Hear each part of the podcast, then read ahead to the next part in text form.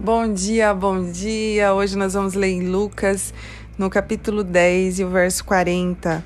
Marta, porém, estava ocupada com seus muitos afazeres. Foi a Jesus e disse: Senhor, não incomoda que minha irmã fique aí sentada enquanto eu faço todo o trabalho? Diga-lhe que venha me ajudar. Mas o Senhor respondeu: Marta, Marta, você se preocupe e se inquieta com todos esses detalhes. Apenas uma coisa é necessária. Quanto a Maria, ela fez a escolha certa e ninguém tomará isso dela.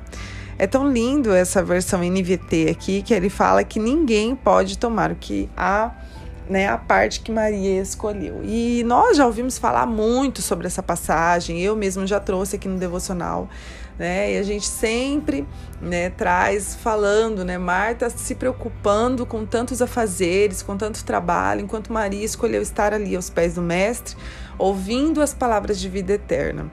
E uma coisa eu quero trazer para vocês hoje, gente. Eu trago essa passagem, mas de uma outra maneira. Pensando, é muito fácil a gente ser Marta. É muito fácil. Né? O difícil é ser Maria. Né? Marta é fácil. A gente ter muitas funções, muitos cargos, muitos afazeres. Hoje a gente olha o mundo, né? E quando a gente vai conversar com as pessoas, as pessoas estão sem tempo, as pessoas estão né, atoladas de tanto trabalho, de tantas tarefas, de tantas coisas para fazer. Mas ser Maria é o que é difícil. E nós olhamos hoje a maioria das pregações, das falas, né? Falando, volte ao secreto, volte a esse lugar, né? Tenham o seu tempo. Nunca se falou tanto em devocional como é falado nos dias de hoje.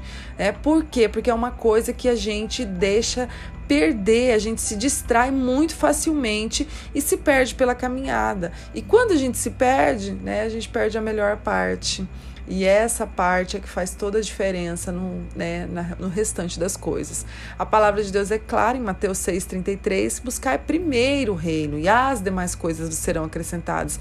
Então, o reino ele tem que ser priorizado, ele tem que ser prioridade na nossa vida.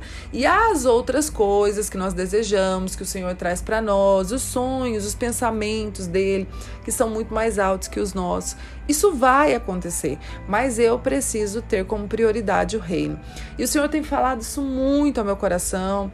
Há uns dias atrás o Senhor me deu um sonho, né? O Senhor tem trabalhado isso comigo já há uns meses, me pedindo para deixar algumas funções, para deixar algumas coisas para trás, né? Coisas que ele não me pediu e que eu comecei a fazer. Não é que são coisas ruins, gente, são coisas boas.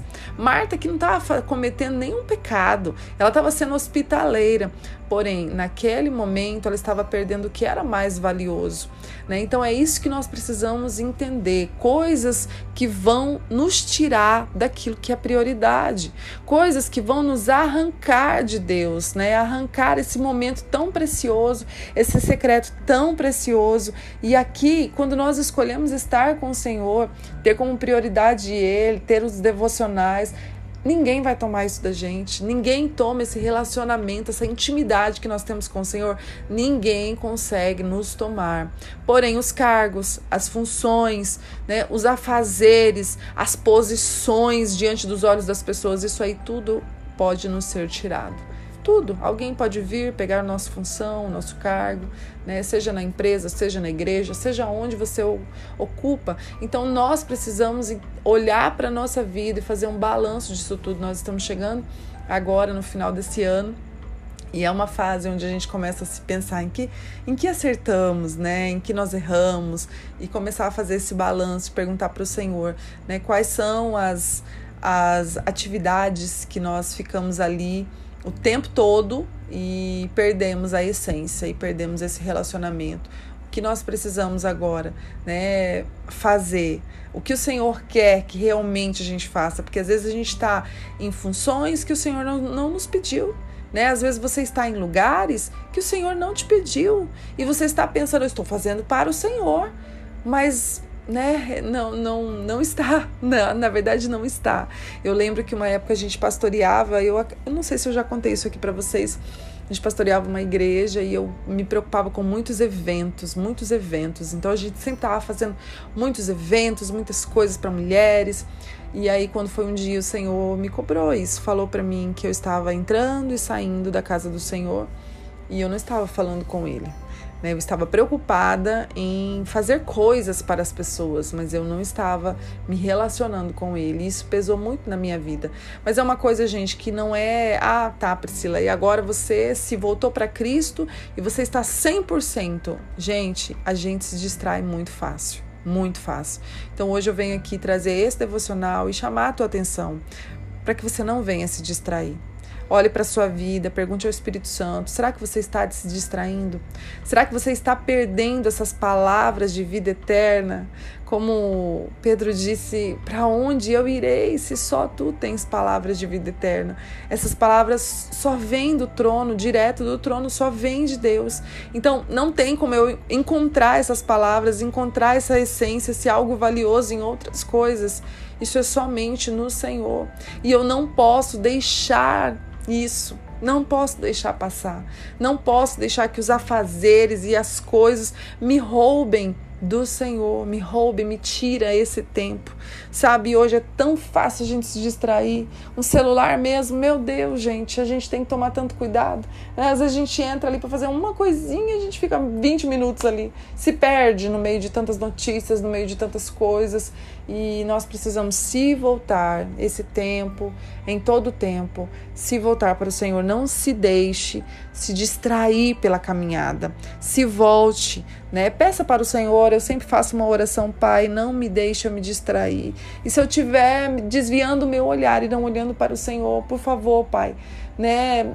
Que alguém venha falar para mim, me mostre em sonho, me chacoalhe, me desperta, mas não me deixa me perder pela caminhada. Porque, gente, é tão triste quando nós vemos alguém que começou tão bem, tão bem, né? Se jogando na presença do Senhor, exalando aquele perfume de Cristo, e a gente olha e se perdeu pela caminhada, sabe? Se distraiu e continua executando as tarefas, né? Continua executando o trabalho, porém perdeu a essência perdeu a presença. Então que o Senhor venha trazer isso ao teu coração hoje, né? Que você que ele venha falar, que o Espírito venha falar, é só ele que pode trazer isso para nossa vida, porque ele sabe como nós estamos espiritualmente. É muito fácil a gente enganar, né? Falar para as pessoas que estamos cheios de Deus, que o Senhor falou, mas a essência mesmo é só o Senhor quem sabe. Então, que nós possamos ser genuínos e verdadeiros. É esse o desejo do meu coração. Pai, hoje a minha oração é para que o Senhor faça uma limpeza no nosso coração. Nos purifique cada vez mais, não nos deixe nos distrair, como eu sempre tenho pedido ao Senhor. Por favor, Pai, eu não quero ficar perdida como Marta em tantos afazeres e perder a tua presença. Imagina, Pai, o Senhor na minha sala e eu preocupada em fazer tantas coisas dentro de casa.